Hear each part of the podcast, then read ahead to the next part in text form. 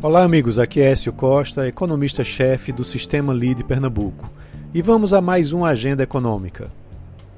A semana deve começar com novamente expectativas em relação aos dados da inflação, que vão trazer a tônica dos negócios no mercado.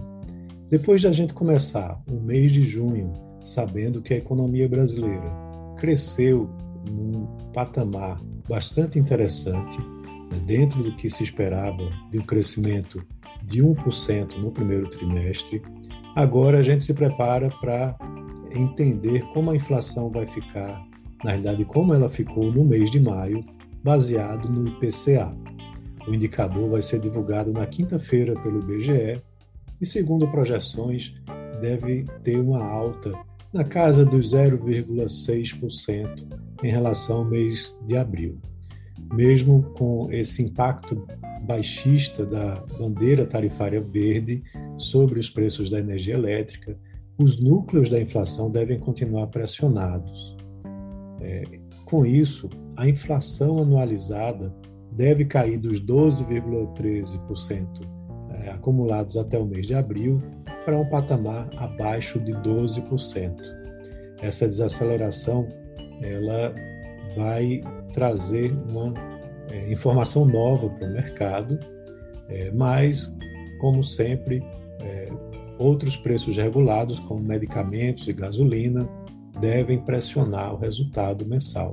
Além disso, os itens do núcleo da inflação, tanto em bens, como, por exemplo, higiene pessoal, como em serviços, como alimentação fora do lar, aluguel e condomínio, devem permanecer em patamares elevados sem mostrar ainda um sinal de desaceleração.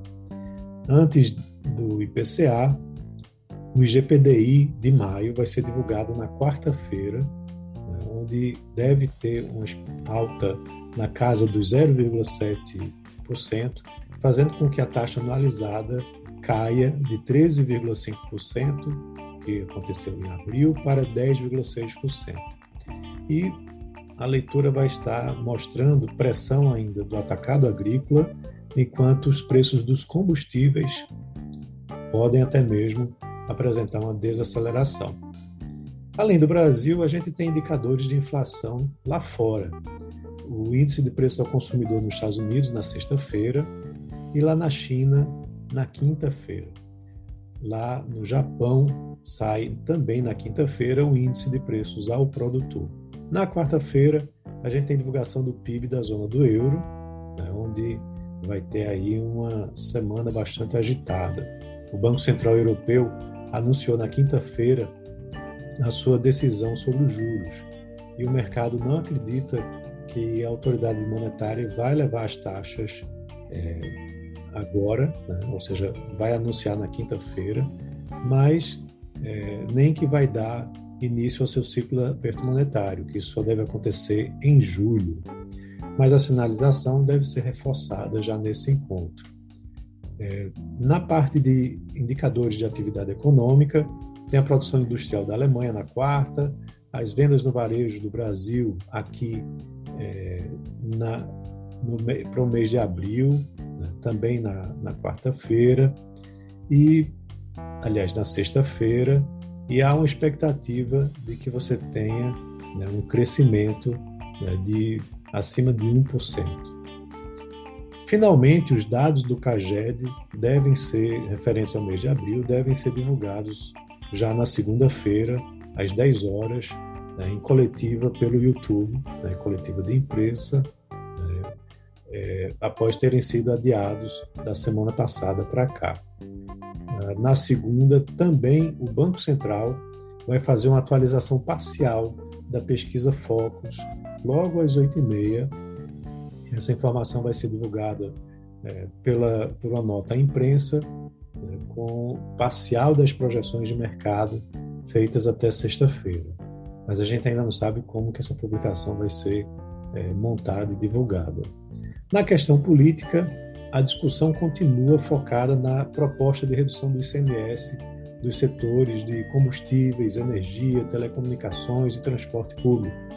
O PLP 18-2022 foi aprovado na Câmara e está tramitando no Senado. E também vai ser importante acompanhar de perto a discussão sobre preços de combustíveis e possíveis subsídios né, em relação a, como eu disse, na questão política. Na agenda corporativa, você tem é, destaque para o desdobramento das ações da Amazon, que acontece já na segunda-feira. Os papéis vão ser desdobrados na proporção de 1 para 20 né, e valerá para todos os tipos de ações da companhia fundada pelo Jeff Bezos, né, o que vai trazer sua, aumentar sua liquidez na bolsa. Na segunda também está prevista a Assembleia Geral é, dos Debenturistas de Furnas para votar o aumento de capital na Santo Antônio Energia, que tem uma dívida superior a 1,5 bilhão de, real, de reais. É, inicialmente, a votação iria acontecer no último, é, no último dia 30, mas foi adiada né, por falta de quórum.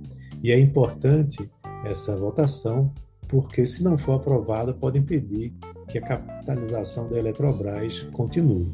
Vale lembrar que a precificação da oferta de ações está prevista para quinta-feira e até quarta-feira os investidores que têm recursos do FGTS podem optar né, por fazer reserva. Na quarta-feira, tem assembleias de acionistas da Alliance Sonai né, e com a BR Malls para tratar da fusão entre as duas operadoras de shopping centers. Isso é muito importante e o Conselho de Administração da BR Malls já vem recomendando a aprovação da operação. Então é isso, amigos. Uma ótima semana a todos e um abraço.